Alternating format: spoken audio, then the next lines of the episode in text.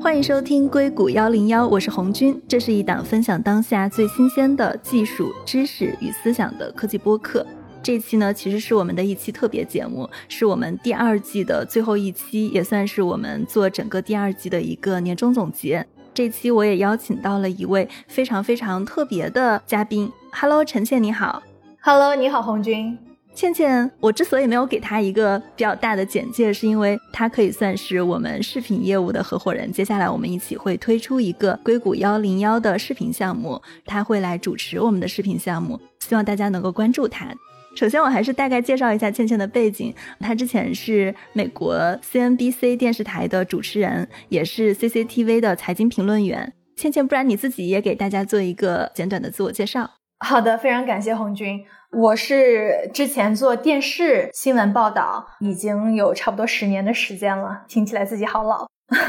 我本科的时候学的就是电视新闻和国际关系，毕业之后呢，在华尔街上了两年，在纽交所和纳斯达克做美股方面的报盘。二零一四年的时候了，加入 CNBC，去了新加坡的亚太总部。在 CNBC 的时候，我有一档节目是跟央视二套财经频道有合作，所以每天会跟央视二套连线去解读一下全球当天的一些财经事件。同时呢，我也在 CNBC 上面进行一些英文播报，还有比较深度的文稿上面的 reporting 报道，在 CNBC 的 com 网站上。所以，二零一四年到二零一九年，我是在新加坡的 CNBC。我经常听到有观众啊，有朋友们跟我说啊，我奶奶特别喜欢你，我妈今天看了你的节目，觉得你说的非常棒。但是呢，我非常少或者基本上没有听到我的同龄人或者比我小的人说啊，我今天看电视了，看见你，然后我觉得你非常的棒。因为我觉得我们这一个 generation 这一代人，以及接下来更年轻的一代人。大家好像获取知识的渠道和媒介已经完全发生了变化。大家从网络上、从视频上、从大家喜欢去 follow 的博主上得到更多的这方面的新闻，还有知识的获取，而不是大家坐在沙发上等着准时的整点的新闻这样的获取知识。我觉得这一个现象是根本的改变了。所以在二零一九年的时候，也是我二十九岁。就觉得说这个时候应该是去做一些改变了，当时就来到斯坦福大学进修，这边有一个项目叫做 Data Journalism，就是把一些跟数据相关的 data 还有技术跟新闻一个整合，来看看今后一个媒体发展的方向。所以一九年的时候就来到了硅谷这边，同时呢，也是一九年认识了红军。在硅谷这边呢，我自己也有一些创业的项目在尝试，但内容创作一直都是我非常感兴趣，还有我的激情 passion 所在，所以还是想把这一份激情跟兴趣继续下去。其实你刚刚提到了，你一九年的时候从 CNBC 出来以后呢，你是自己做了一些，包括有在斯坦福进修，也有一些创业的尝试。另外，其实我关注到你啊，你自己还做了非常多的视频内容，只是说这些视频它的主题可能会比较分散一点，长短也不一一点。但毕竟我觉得，其实你已经有过很多的尝试了。就我自己还挺好奇的一个地方是，你自己做，觉得跟在一个大的媒体做，它有哪些不一样的地方？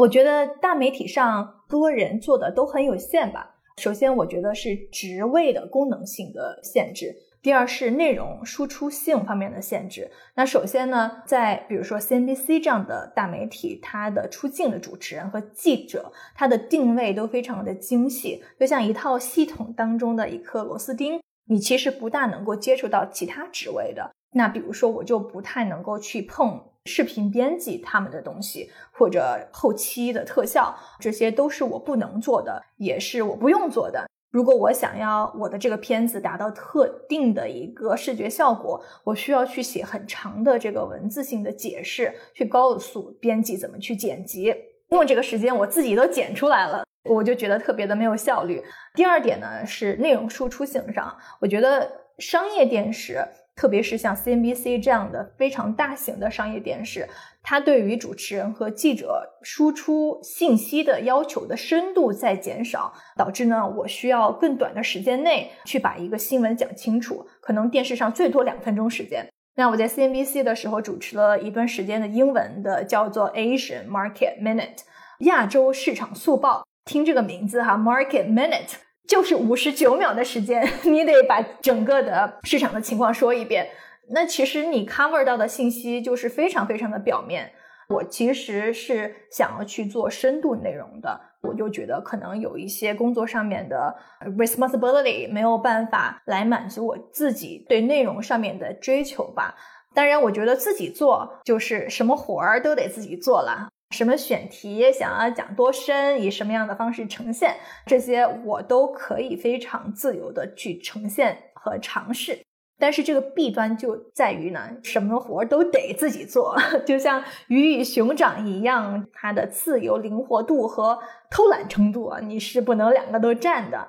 同时，在大媒体上，其实你的影响力是更大的。无论之前是在央视上面做财经评论，还是在 CNBC 的电视或者网站上面写的深度报道，影响力都是非常大的。所以我可能对自己的要求会更加的机构化，更加的严谨。但是你在做到严谨的同时呢，可能就没有办法释放出自己最有特色的那一面。好像说你不可能在电视上讲段子，或者是把这个东西说的非常好玩。你会被训练的非常的专业，非常的机构化，naturally 的就是有权威的感觉。但是可能我自己的个人特色就会被这种追求专业度和追求严谨的时候所遮盖了吧。自己做的时候，当然就更加的 personal branding。可以做更多的尝试，比如说，我记得疫情刚开始的时候，我在微博上做了一档比较短的解释财经名词的一个节目，叫《财经关键词》。我当时就解释了为什么新冠叫做 Corona，Corona 也是美国这边一个啤酒的品牌，而这个品牌呢，就是真的受到了大家由于对疫情的恐惧而带来了销量下滑。当时呢，我就真的买了一箱 Corona 的啤酒到家里面。边开啤酒边喝，跟大家边说这个事情，我觉得非常的好玩，也更加能够体现我个人特色。因为可能比较熟悉我的朋友都知道，其实我是一个性格非常好玩、特别有趣的一个人。但是呢，在央视或者 CNBC 的屏幕上，当你经过十多年很严肃的电视训练的时候，可能你就必须要把自己收起来。所以我觉得这是在大电视台跟自己做非常不一样的两个方面吧。我觉得还有几点，其实我们之前的聊天你说的我印象很深。比如说，我们提到要不要给采访对象看稿的时候，你说 CNBC 是严禁看稿的，而且你们不仅仅严禁看稿，你们在一个比如说有一个连线采访中，你们连问题都不会预先发给采访对象，这个是为什么呢？CNBC 首先它自己是业界老大，你看 CNBC 的广告都是 the first in in the world，the first in business，它很强势，所以它可以给他的记者跟主持人很大的一个保护伞。其实 CNBC 它有名就是因为它可以提供这样的一个平台，让公司的高层，让公司的 CEO。直面很多很 critical 来自市场的拷问跟回答，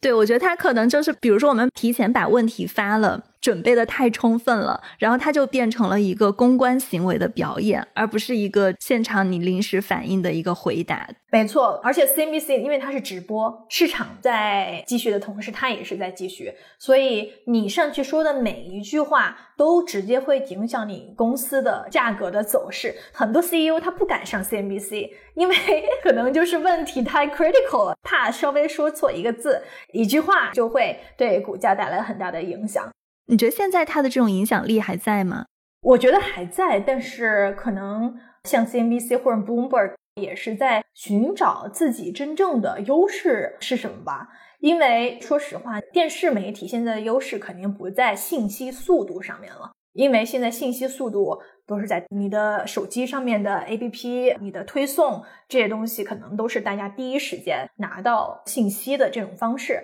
而比如说 CNBC，它后来做了一个战略上的调整吧，他会觉得自己可能这么多年在业内建立起来的资源跟渠道是其他的媒体没有的。比如说，巴菲特和 CNBC 的关系就非常的紧密，并且非常独家的这种媒体关系，而不是巴菲特和 Bloomberg 或者巴菲特和 CNN。所以，CNBC 能够第一时间去采访到这些公司的 CEO，通过 CNBC 给观众带来最独家、最权威的解析，这个是目前 CNBC 最大的优势。我希望我们也能够找到我们独特的优势，不一定是像大的电视台它这么资源上的优势，但是我希望说我们可以找到我们节目自己独特的优势，是其他节目做不到的。对，我觉得会有的。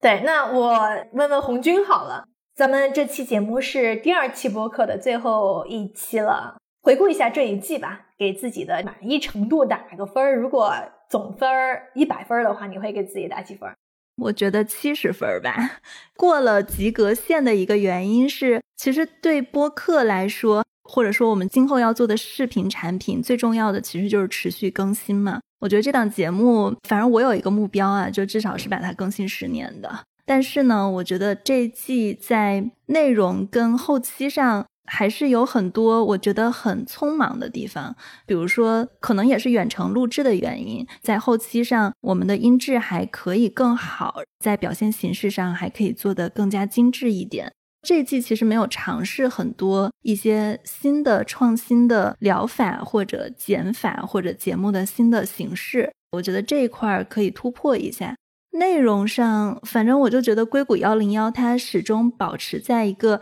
比较平稳的水准上，但是我自己是希望在比如说一个月的四期节目当中，至少有一期节目是特别精彩、特别让我自己兴奋的，它至少要达到这个频率，就是我希望能够有。更多的好的节目出来，把平均水准再提高一下。我一直有一个观点，我就觉得一个媒体的品牌，它的美誉度是取决于它的所有节目的平均水准的，它的知名度其实是取决于流量最高的那一期，就是所谓的你所做的爆款。其实我也是红军音频节目非常忠实的粉丝，包括我好多在国内的朋友都是经常听硅谷幺零幺。在第二季当中啊，这么多期的播客当中，哪期是让你印象最深的？啊，我觉得是上一期吧。我自己很喜欢聊詹姆斯韦伯的太空望远镜的这一期内容。首先，我觉得这个话题非常的。浪漫，因为宇宙探索嘛，人类历史上相当于是最贵、最伟大的一个太空望远镜发射了。现在我们看到宇宙，它的年龄大概是五亿年到六亿年，但是这个望远镜可以带我们看到一亿年到两亿年的宇宙。就我会觉得聊这个话题的时候，有很多，比如说当年看《三体》啊，看科幻小说的那种感觉，就是啊，这些问题都是真实存在的。我们的真实的宇宙是怎么样的？就会觉得人类在其中特别渺小，而且相当于是跨越十四个国家、上万名全球最顶级的科学家一起做的项目。所以从选题上，这个我就非常感兴趣。另外从嘉宾上，就这期的嘉宾他本身也是造这个望远镜的人。另外还有一个是哈佛史密森天体研究中心的一个博士后，他也是这个领域非常专业的人。所以他们聊的就是也还蛮有趣的。其实我们都还是比较太空跟天文小白的，但是他们讲的很通俗。最后在节目里面对星链也有一些吐槽，但是他吐的就是也很客观。我自己从开始做这个选题到这个选题做完上线了，我的这种兴奋感是一直在的。我觉得他可能也会表现自己在选题偏好跟内容上的一些兴趣吧，就可能对这种更加宏大的选题我会比较有兴趣，但是我会觉得我自己的兴趣跟听众的兴趣肯定是很不一样的。那从观众的反馈上面来看呢，大家是更加喜欢这种诗和远方，技术还没到，但是充满了想象的这种产业，还是说大家更加感兴趣一些，可能离我们稍微近一些的，比如说无人驾驶啊，比如说区块链的一些项目？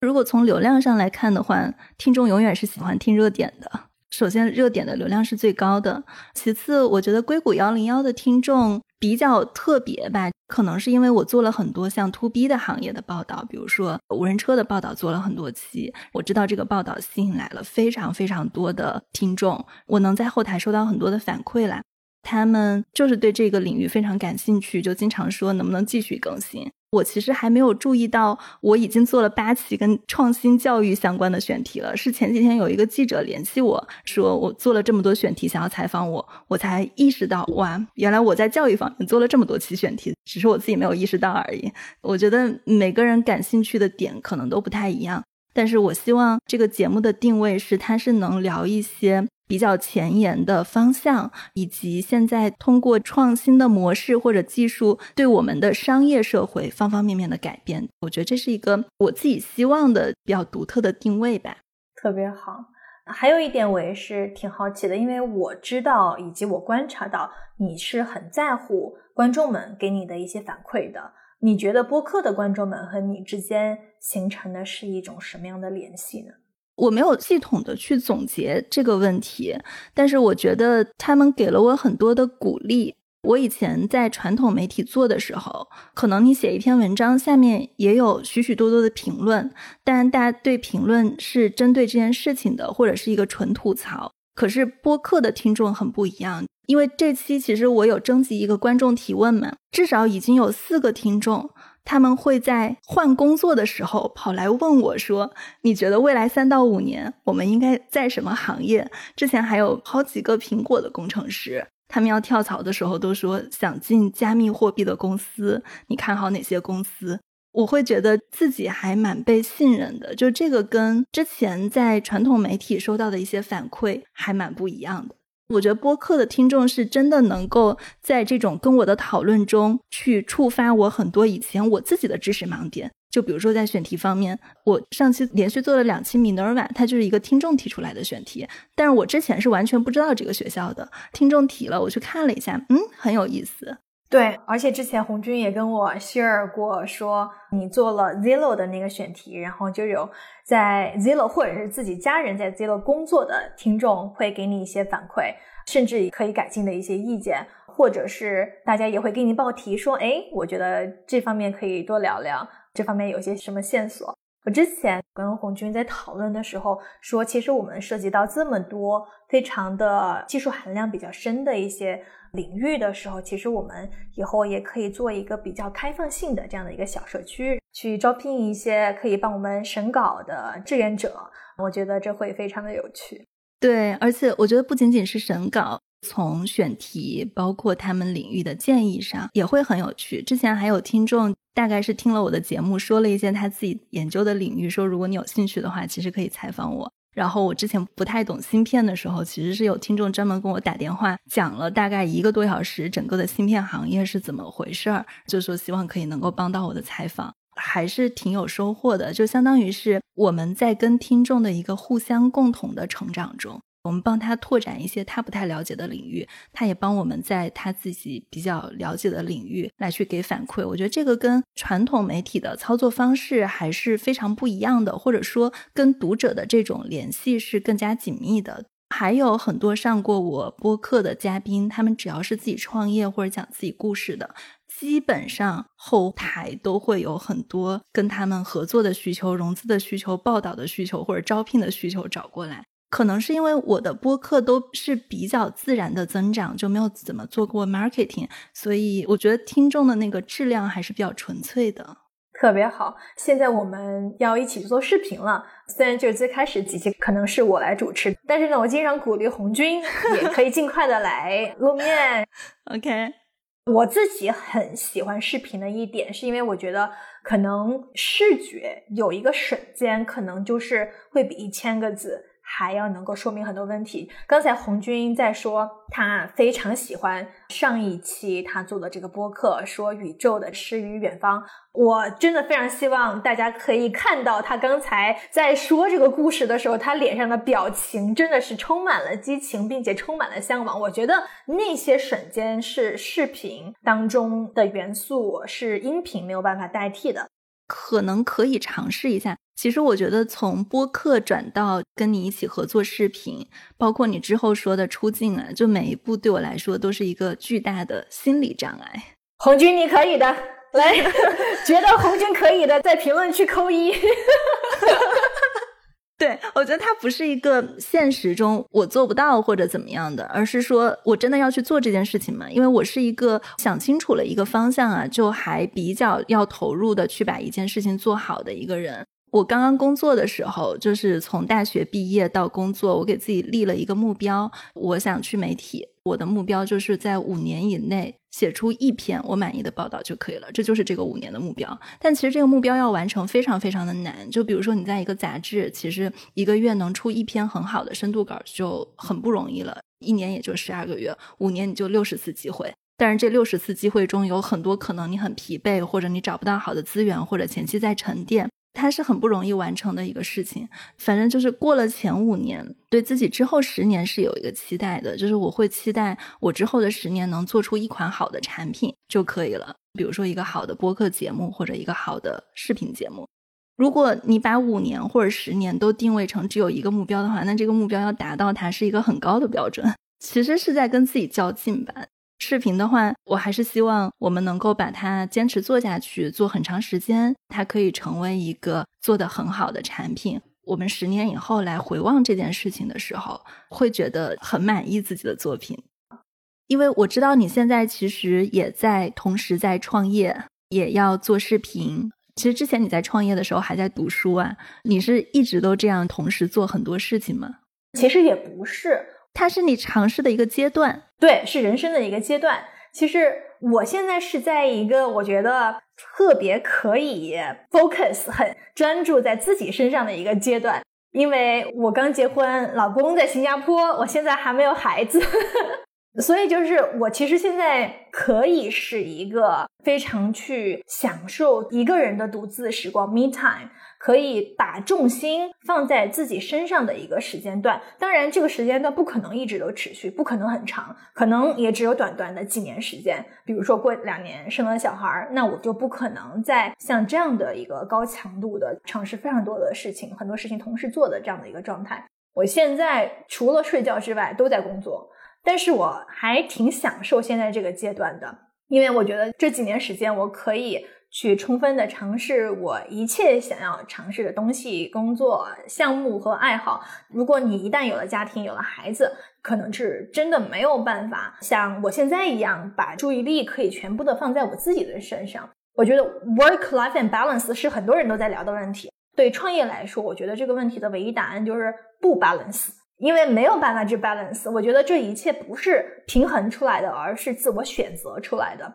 一切都是自己对于获取跟放弃之间的一种选择。人一天只有二十四小时，你可以非常高效，但是你要做到完全平衡，给家庭、给老公、给孩子、给工作都给予相同的关注度，我觉得是肯定不可能的。你之后肯定要有一个侧重去调整。但是我觉得，至少在这几年，我是可以把重心先关注在自我成长跟自我探索上。现在我非常自我，非常自私，但是也非常开心。同时呢，肯定是要感谢家人对我的支持，否则我可能也没有办法享受目前这样的一个自我的探索阶段。真的感觉是一段特别美好的时光。对，要小孩再等几年吧，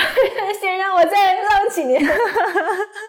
我其实觉得我现在就有点被锁住了，就被小朋友锁住了。而且我跟倩倩做视频的时候，她经常是晚上一点、晚上两点、晚上两点半再发给我信息，一早上起来给她发的信息，然后她又回复了，就感觉是还蛮工作狂的。很多选择，但是我选择去做的东西，都肯定是我自己有激情、有兴趣、想要做好的事情，所以我其实不觉得他很辛苦，我觉得非常的乐在其中。我也有这种感觉。坦白说，整个播客按照一周一期的频率来说，还是蛮辛苦的。尤其是我的播客，我基本上每一期在录完、后期剪辑完，我还会花很长时间去看看内容编排上有没有更好的方式，或者主体结构要不要动一动。我会每个字去做事实核查，去把他们说的话再看一下有哪些地方是需要核对的。这个工作其实会花蛮久的，然后我觉得整个出一期节目下来，因为也会想要去邀请到更好的嘉宾嘛，还蛮花时间的。但是我会觉得整个过程还蛮乐在其中的，真的是做自己喜欢的事情，就感觉没有什么内耗，很舒服这个状态。我现在创业的时候觉得自己是一种状态，做内容的时候觉得自己是另外一种状态。两个结合起来的非常好。你喜欢哪种状态？我觉得创业真的是太难了。如果现在有刚出大学的小朋友问我：“哎呀，倩姐，我要不要去创业？”我以前都说啊，Why not？咱们一起走。但是现在我会说，再想一想，因为我觉得创业是一个特别耗的这样的一个经历吧，特别是早期的公司，很多很多的事情你需要亲力亲为的去做，因为你没有钱去请这么多人，包括从销售到设计，去市场营销。怎么去做一个 CEO？怎么做技术？怎么去做 data？怎么去做分析？这件事情你从来没有经历过，然后你要自己去把关去学，因为你不可能把所有的事情都外包出去，而且可能创业早期的时候你也没有那么多钱去请业界最牛、最有经验的人过来，那可能唯一的出路就是你要自己去学习。不是所有的事情都是你擅长并且感兴趣的，但是是你不得不去做的。所以我觉得那是一个我必须做。为了我感兴趣的那一部分，我去做很多我不感兴趣的一部分，去支撑起整个创业的这样的一个路途。创业就是每天都有很多困难、很多挑战，然后每天都是在升级打怪。对我来说是一个虽然内耗很 struggling，但是是我觉得还挺享受的过程。我觉得内容输出这一块儿它不大一样。我已经做了非常多年这个事情，而且它本身就是在我的 soul，我的灵魂里面是觉得我这一辈子都会坚持做下去的一个事情，所以它对我来说可能就是一种休息，是一个跑马拉松的人跑到了他最嗨的那个点，他不用去额外的很多的去挣扎、去挑战、去达到的这样的一个状态。所以我觉得内容生产、录视频、写文字。后期编辑这一整套东西对我来说，其实就是一个心灵上的 马杀鸡。我觉得对我来说是非常宽慰我的这样的一个组成的部分，是不是有点抽象说的？没有没有，我觉得这样来看的话，我能感受到你的整个状态是非常非常好的，而且其实你也没有觉得两边都做对你来说是一个负担，反而是可能做内容的时候也算是你比较放松，能从创业的各种心烦的事情中解脱出来的一个时候。没错，而且我觉得创业的时候可能会陷入一个怪圈，你可能太专注在你创业的那个领域了。你会非常垂直，越来越垂直，然后你所认识到的人脉，你做的事情都是在那个领域之内的。那我其实，在过去的十年，包括未来想要接触到的东西，其实都是一个我希望在宽度上面自己可以保持以前做记者的时候，能够接触到不同新鲜的事物，接触到不同新鲜的人，不同的新闻点，能够维持下去。一个是深度，一个是宽度，它还是很不一样的。对，所以我会发现，说我去年其实停更的那几个月，我 miss out 了，我跟很多世界上发生的东西都脱节了，包括币圈啊，包括一些新的技术啊，很多公司他们在做什么，我没有刻意去关注他们的时候，我太关注在我自己的 fintech 领域的时候，其实我就会跟很多其他的东西脱节。所以我觉得产出内容的时候，其实也是一个自我学习的一个过程。所以呢，跟这个世界发生的新事物保持这样的一个连接，这其实也是对我自身，还有包括对创业也是增值的这样的一个事情吧。对，因为其实你们公司在创业的过程中已经经历过一次大方向的调整了，其实是很不容易的。因为之前做一个业务之后，可能会去转到另一个业务上。不管是做决策还是整个人的转变都很不容易。在你自己经历了这个过程以后啊，你现在再去报道那些，比如说我们接下来会去做一些公司，你觉得你在心态上会有什么不一样的地方吗？我觉得太不一样了。创业这个旅途对我来说简直就是 mind blowing。创业真的很难。为什么大部分的创业公司他们都不会成功？其实我前两天还在微博上分享了这样的一条状态。我说，开启 startup 这个旅途以来，我觉得我开始对每个行业都有了更多的同理心，也对这个世界其实有了更多的共情。我觉得自己更温柔了。就是创业初期，就像我们刚才说的，什么活儿都得自己干，销售、设计、市场营销、工程师，其实每个活儿都不容易，都很细。你会觉得说，哪个行业大家都很难，谁都不容易。再跟大家分享一个故事吧。当我还在 CNBC 的时候，当时有一个私下的饭局，很多朋友啊、前辈啊、商界大佬都在一块儿。当时有一个商界大佬名字就不说了哈。在当时知道我是 CNBC 的记者之后呢，他有点挑衅，就让我问饭局上面另外一个可以说是中国最成功的企业家之一了，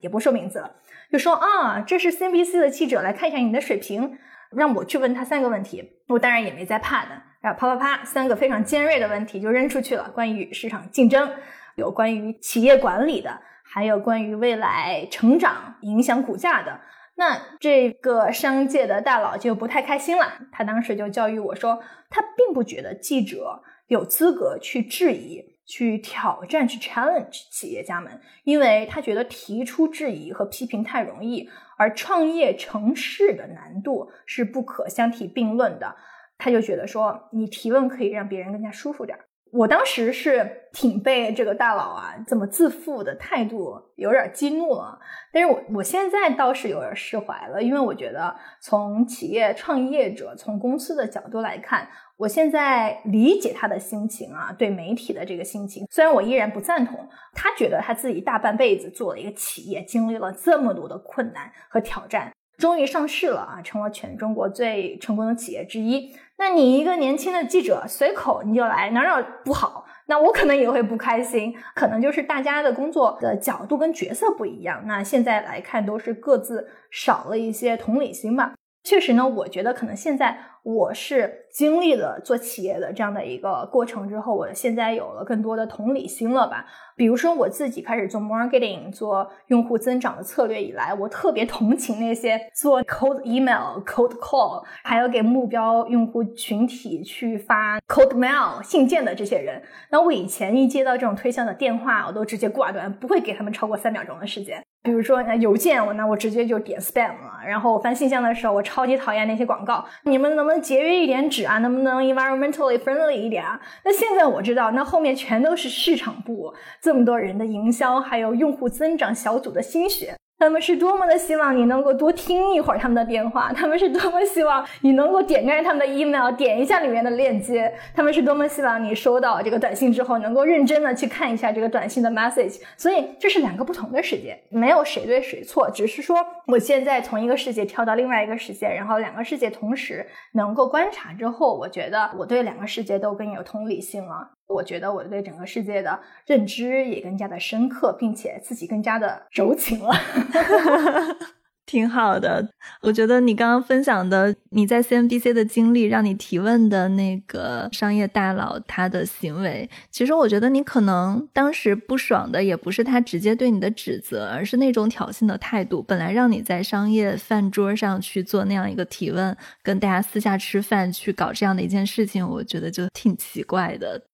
对企业跟媒体之间的关系是一门学问。其实很多媒体跟大的科技公司在硅谷这边也是，我觉得中间其实有很多细节，还有水下的东西没有放在公众面前说的。因为如果一个媒体你报道太多负面的新闻，那可能下一次的 CEO 的专访就不会给你了。所以有些媒体他们也会说自己稍微平衡一下这个关系。而且你看，像 A 十六 Z 他们不是现在自己也搞了一个自己的媒体吗？就是因为之前我们说的坏血的《华尔街日报》记者报道了那事儿以后，因为他们其实也是那家公司的投资方嘛，他们跟媒体的关系就持续恶化。他们就说：“哎，媒体都不理解我们，我们来自己做一个媒体。”我觉得企业跟媒体的关系，因为大家的立场不同。所以一直都是在一个可能是双方需要互相理解，但是也很难互相理解的一个过程中。双方都需要彼此，但是又是又爱又恨的 这样的一个关系。负责任的对象不一样嘛？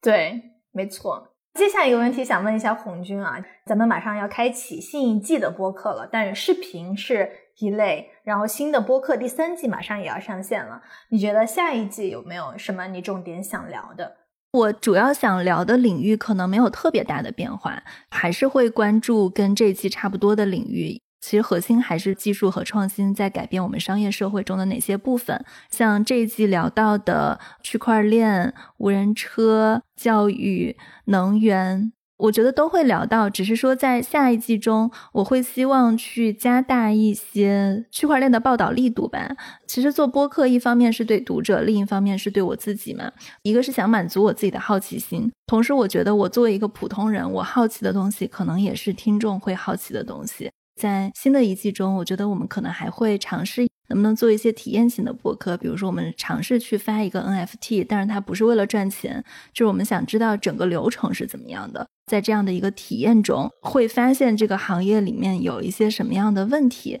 把这些体验看看以一种什么样的方式来叙述下来，我会觉得这个是一个比较好玩的事情吧。那接下来，其实我们虽然是硅谷幺零幺同样一个品牌，其实是分成视频跟播客这两档，但是我们大的品牌都是一个品牌。Again，非常非常开心能够跟红军咱们正式的 来做这个事情。对我担任主持人的时候，你对我有什么样的期待呢？我觉得其实你做自己就好了，这是我对你作为主持人最大的期待。因为我们其实第一期录完那个视频以后，当时我们在看片儿的时候。其实你是有提到，你觉得自己想要更加轻松、跟活泼一点，你的主持风格想更加相当于是摆脱过去机构化的那种烙印一点。但我觉得其实不重要。如果大家喜欢你的话，他喜欢的是你所说的内容，你自己的个性。不管你是一个活泼的人，还是一个严肃的人。大家更加看重的还是你这个人跟你所说的东西，就是你背后的这些东西。而且我觉得，其实像播客啊、视频啊，都是很难立人设的，它太真实了。你是什么样的，就是什么样的。就像我最开始做播客的时候，其实有非常多种声音啊。最多的一种声音就是，为什么主持人一直在提问？为什么主持人不分享自己的观点？我希望主持人可以多说一下。或者我觉得这期节目太长了，我们应该把它拆成两期、五期、十期，每期十分钟这样子的，就是会有非常非常多的声音，可能有些声音还是一边倒的。比如说，大家都认为我不应该只做一个提问者，而我应该去做一个观点的分享者。其实，一个是我的背景是记者出身，第二是我其实是一个话并不太多的人。我会觉得我做这档播客是想更多的听到各行各业的人的声音。而不是我自己作为一个主角来喧宾夺主，这就是我自己的一个目标。但是那种一边倒的声音就还蛮多的，但我当时就是直接选择忽略了，因为我还蛮清楚自己要做什么事情的。到现在来看，就是到第二季快结束的时候，大家会觉得哦，就是这种提问的风格挺好的。红军刚才说的非常对，我觉得红军可能是我见过的对自己想做的事情非常的笃定，知道自己想要做什么。我觉得两年前我问你对于自己播客的想法，跟我昨天问你，可能你的回答都不会变得太多。包括之前红军跟我说，你如果喜欢做视频，咱们就认真的来做，就是咱们做一个事情就把它做好。所以我觉得红军是我遇到的对内容最有追求的人之一啊，咱们还是谦虚点。跟你一起做视频，让我觉得很放心，因为我觉得你是一个完美主义者，而且你不怕表达自己不一样的意见，就甚至你会跟我说，我咱们宁愿不要上这一档节目了，咱们就花了这个钱，但也不要上一个我们自己不满意的节目。这一点觉得非常非常的欣赏，因为其实很少人能够做到这一点的。我觉得你坚持自己在做的东西，并且不计较短期的回报，你去听观众在说什么，我觉得这一点非常重要。如果你把我夸的太高，这是一个 很危险的事情。我觉得我们的第一期视频可能还有很多有待提高的地方，我们也不能给未来的粉丝一个太高的期待。对我觉得我们还是在刚刚起步做，开始尝试中。可能在视频圈还有很多很多的前辈，我们应该是在一个不停进步跟成长的空间中吧。对对对，也希望大家可以多给我们几期的时间，去稍微的挖掘一下自己，多多磨合一下。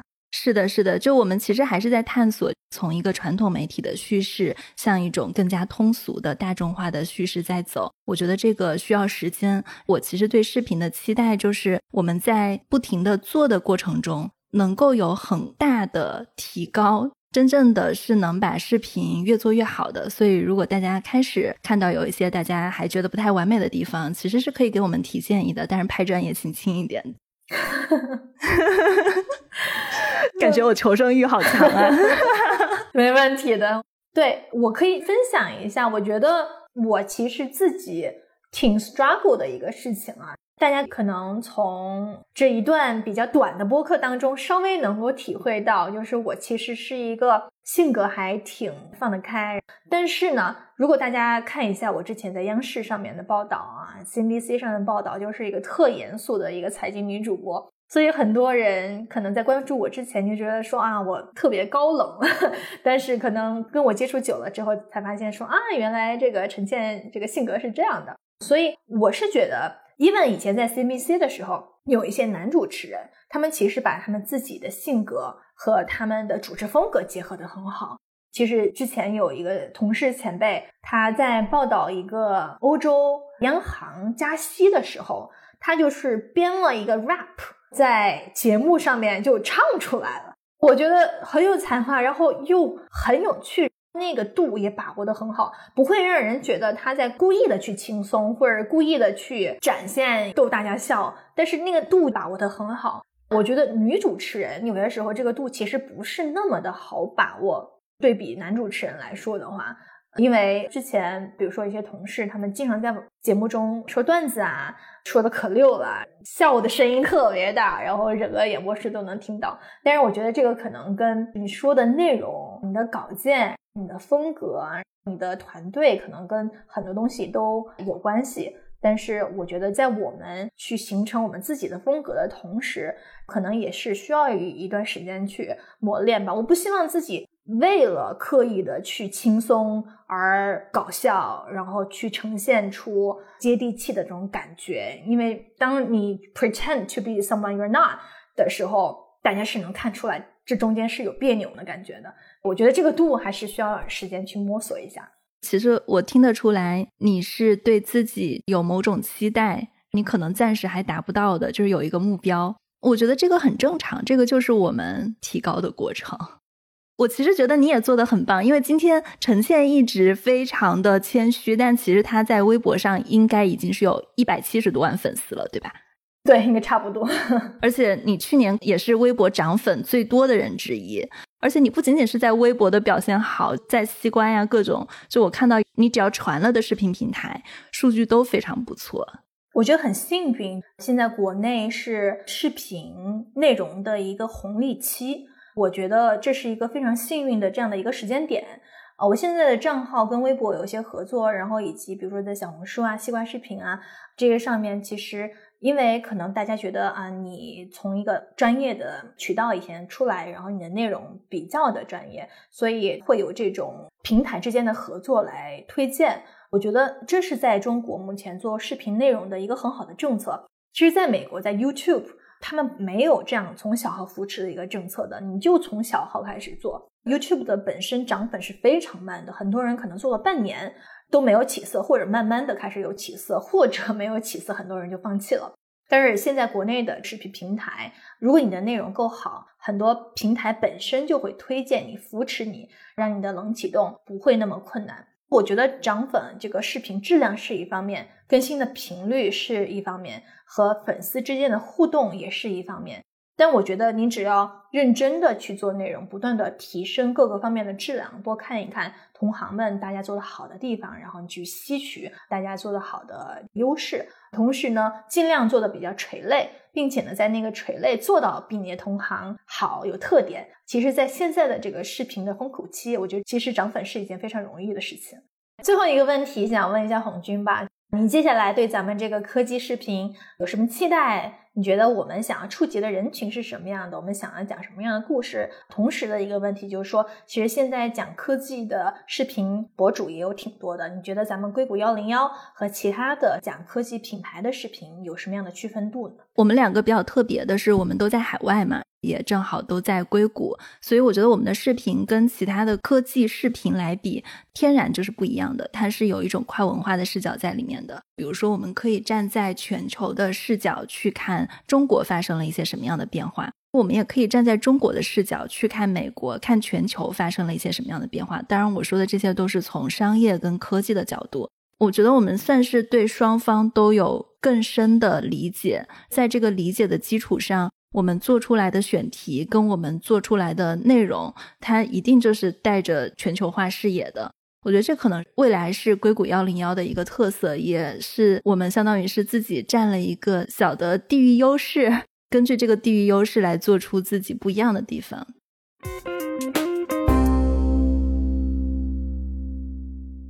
因为上一期我们说到，在这期的节目中，我们也会选取几位听众的提问。我选了几位比较有代表性的听众提问，也是大家问到比较多的问题。接下来由陈倩来提问。好的，没问题，非常荣幸啊！看到三位观众，其中一名叫心意端的问：“你好，红军，以下是我的提问，我是国内一名互联网从业者。”主播见识广，想听听您对未来趋势的一些个人看法。如果着眼三到五年后，当下投入到哪个细分领域会比较有前途？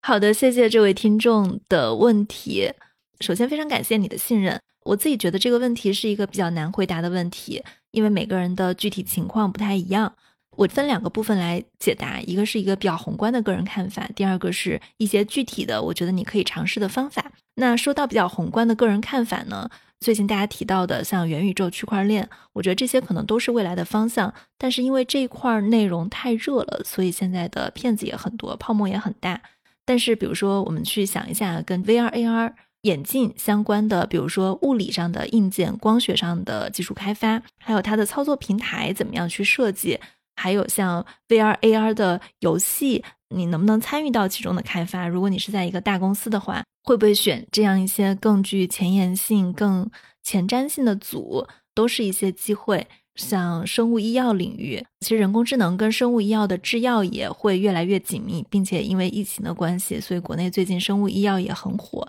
还有大家在唱的碳中和领域下的一系列的跟碳中和相关的。包括像新能源车这些，我都会觉得是比较有前途的，会取代传统车的行业。当然，我相信这些机会我能看得到，您也能看得到。对，然后区块链，我其实不太了解区块链现在在国内是一个怎么样的发展情况，但我理解上，国内跟国外它的整个的区块链社区啊、氛围啊，还有发展的方向还是很不一样的。对，像区块链这一轮的 NFT，还有 GameFi。它都是很火的方向，因为 NFT 其实已经火了嘛，我觉得这一波的红利可能已经快过去了。但是像 GameFi 区块链的趋势，现在竞争已经有一点点内卷了，就是大家的融资越来越大，也是越来越顶级的团队去制作。可能它在一个传统的游戏跟区块链游戏的转折点上，大家可能只是把一些道具这样的东西给就是区块链化了。但我不知道这个事情在国内未来是不是能跑得通。总体来说呢，对您来说，具体的一些操作方法就是，如果你想去一些比较新的行业，也是大家现在比较看好的一些行业，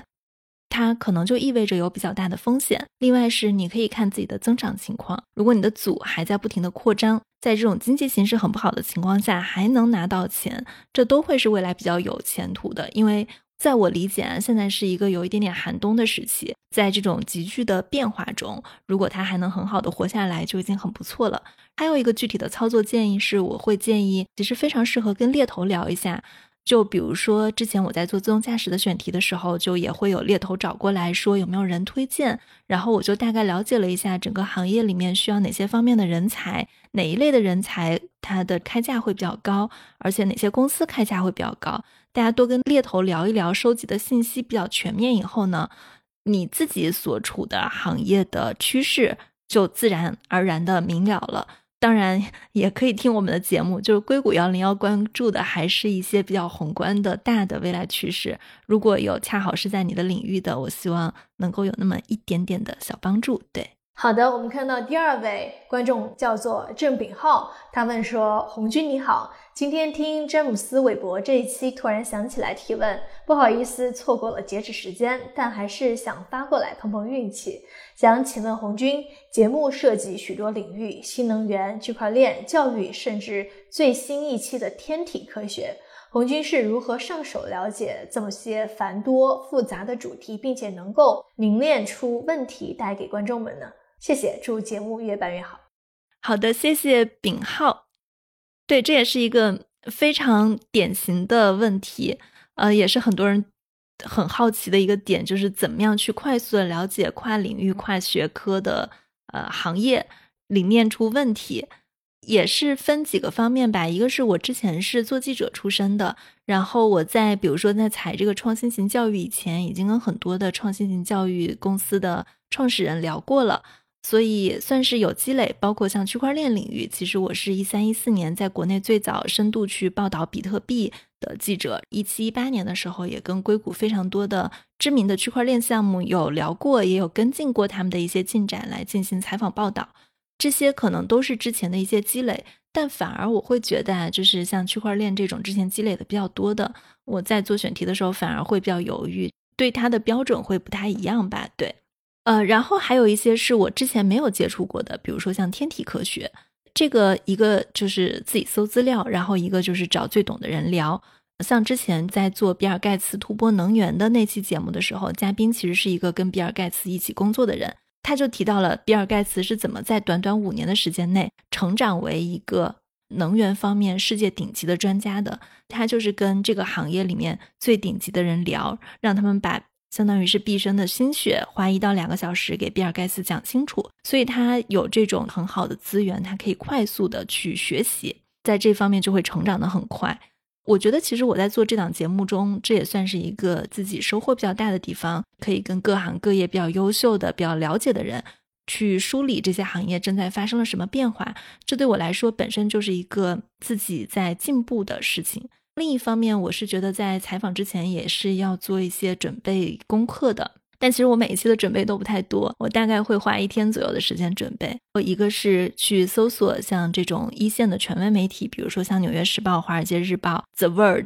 还有《The Atlantic》《The Information》这些大的比较好的高质量的媒体的报道。然后是看一手信源。美国媒体有一个好处，他在做报道的时候呢，他的所有的出处，包括他之前有过的报道，他都会用超链接来去链在上面。所以大家很容易在这种不停的超链中，很快就找到，哎，这篇报道的源头是在哪里？如果能够尽可能的多看一手资料的话，它对整个学习还有提高的过程是会非常快的。因为呃，很多的二手评论，它只是截取其中的一个点，然后它的理解是非常片面的。而且可能还有一些被媒体夸大化的事情，就比如说这个问题中提到的最近一期的天体科学。当时我做詹姆斯韦伯太空望远镜的时候，有一家媒体它是报道说，NASA 预测詹姆斯韦伯一定会遇到陨石撞击。然后呢，我去看了一下这个原始的新闻，还有它的原始资料。那个新闻里面是说它会遇到微陨石的撞击，它只是会遇到一些很小的陨石的撞击，而这种它其实在设计的时候就考虑在内了。但是这种标题跟你去溯源去找这种一手信息，它是完全相反的两个方向，就是它会把人引导一个你会觉得他詹姆斯韦伯注定要失败的一个方向，去听原文是什么。同时，就比如说我们在做节目以前就有跟节目的两个嘉宾去求证这个信息到底是怎样的，你就会发现哦，原来其实他在设计的时候就已经考虑到了这些微陨石的撞击，所以就会得出一些很不一样的结论。这是我自己。做选题的一些方法，看资料，找一手资料，找高质量的资料，同时去找行业里最懂的人聊天。整体而言，这是一个知识积累的过程，而知识积累没有捷径，就是时间。多看书也是能很大程度上去弥补我们的知识积累，包括对很多领域的宏观认识的。对。那最后一个问题来自嘿嘿 yummy，他说：“红军你好，先要祝您新年快乐，祝节目越办越好。关于节目有很多问题，总是带着疑问收听，带着思考结束。无论是深度还是选题，都非常的耳目一新。感谢红军和您的节目，为身处科技的荒芜之地的人带来慰藉。想问您在节目的策划、制作以及后期过程中，您都遇到过哪些困难，又如何克服他们的呢？”在您自身的经历当中，又有哪些困难是你印象深刻的？希望我的问题能够入选，期待您新一期的节目。再次祝福您和家人幸福健康。好的，谢谢嘿嘿亚米，也祝你新年快乐。其实我觉得你提到的在节目策划、制作及后期的过程中，我坦白来说都没有遇到过特别大的困难。就是我自己遇到过一次比较大的困难，就是之前硅谷幺零幺，因为我。生孩子停更了大概六个月，当然在这个六月的时间不完全停更啊，他可能只是没有按照一周一期或者两周一期的这个频率，而是按照，而是可能一个月只给大家放了一期，还有三个月就完全停播了。对，那是因为我自己刚刚生完娃，然后美国又遇到了疫情，又找不到比较可靠的住家保姆，加上疫情的关系，所有的托儿所都不太放心，就自己在家大概是带了半年的娃吧。对，就那个时候，尤其是越来越到后面，会觉得压力还蛮大的，因为我是想把这档播客坚持很久的，我就不太允许自己因为任何的理由去中断它。不过这个其实也是自己想法的问题啊，就是人生总有不一样的阶段，有的时候呃停一下，其实也没有关系，只要把这件事情坚持下来。如果真的要说制作策划及后期的具体的困难的话，以现在的频率，有的时候会遇到，比如说嘉宾的时间往后挪啦，或者这一期突然找不到嘉宾了的一些突然的压力，但是这种都是最终能被解决的。是一个我在质量跟速度之间平衡的问题，还有后期制作的过程中，很多听众其实在有一段时间会集中的反馈主持人的齿音比较严重，包括在现在也会有。对，其实我自己知道这个问题，准确的来说，我的问题是尖音导致的。这个是我在大学广播台的时候就知道的。那个时候，因为我去应聘我们大学的广播台，然后被拒了，就说我的尖音太严重了。那后来这个问题也是有找过。一些老师来练声，他说到解决的办法，就是我能想到的一个，就是我们现在从后期上来去做一些降齿音的处理。当然，如果太严重了，仅靠这个音频软件还是很难做到的。呃，所以还有一种方法，就是我自己去练声，一直把所有的，就比如说我们把所有带尖音的这些字都找出来，词语组合都找出来，一个一个的练习，一直练到它。成为一种肌肉记忆为止，这是我找到的这个发音的老师给我说的。它可能会是一个长期的影响。如果大家收听上让你比较困扰的话，我只能尽量的通过后期的方式来弥补。但是如果我在说话的时候要去彻底改变，它可能会是一个长期的过程，而不是一天或者突然之间就能完成的。但我会希望越来越好啦。我觉得我们聊到这里了，应该在我们这期播客上线的时候，我们的硅谷幺零幺的视频也上线了。当你们听到这期节目的时候呢，如果大家对我们的视频感兴趣的话，大家也可以在 B 站、微信公众账号，还有腾讯视频号、腾讯新闻来搜索“硅谷幺零幺”找到我们，跟我们的播客品牌名字是一样的。同时呢，我们也可以在新浪微博还有西瓜视频上搜索“硅谷陈倩”的个人账号来找到我们。倩倩在新浪微博的账号应该是叫陈倩 in the valley，对吧？对，陈倩在硅谷，这个意思。对我们的这个视频，现在用的跟硅谷幺零幺是相同的品牌，但是我们并不是播客的视频版，而是我们专门为了更加视频化的思路做的视频化的内容，所以它的内容跟播客是不太一样的。对，其实我们后面是一个团队的写作，所以有的时候可能你看到是我在前面讲，但可能未来不久之后，大家就会看到，比如说红俊啊，或者是我们团队的另外的小伙伴来当主持人。可能大家都有不同的风格，也是想给大家带来一些更加多元化吧。我觉得其实要尝试视频了，对我来说还蛮兴奋的。播客我是一直在做一个提问者的角色嘛，视频我是觉得自己也可以对一些行业跟公司的观察还有思考，做成一个比较合适来收看的视频脚本，让听众可以通过这种方式收听到我们的思考跟分享。我觉得它跟播客其实是非常不一样的东西，对我自己来说也是一个新的尝试。非常期待红军的首秀，我觉得前期有你坐镇，我非常的放心。好的，那这就是我们今天的节目，谢谢陈倩，谢谢红军，谢谢。如果大家喜欢我们的节目，你可以在你所收听的音频平台来订阅我们，也记得给我们写留言、写评论。最后，祝大家新年快乐，虎年大吉！